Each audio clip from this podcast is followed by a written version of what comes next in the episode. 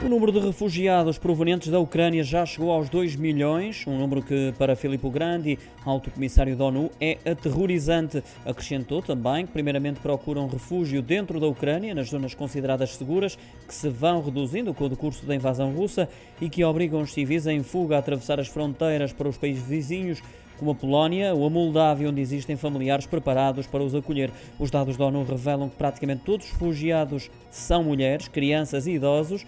Segundo Grandi, é significativo que no Dia Internacional da Mulher os homens façam a guerra e as mulheres paguem as consequências. São palavras do alto comissário da ONU, que receia que o conflito ainda venha a provocar uma segunda vaga de pessoas que têm menos recursos e conexões ou família e que serão muito mais vulneráveis.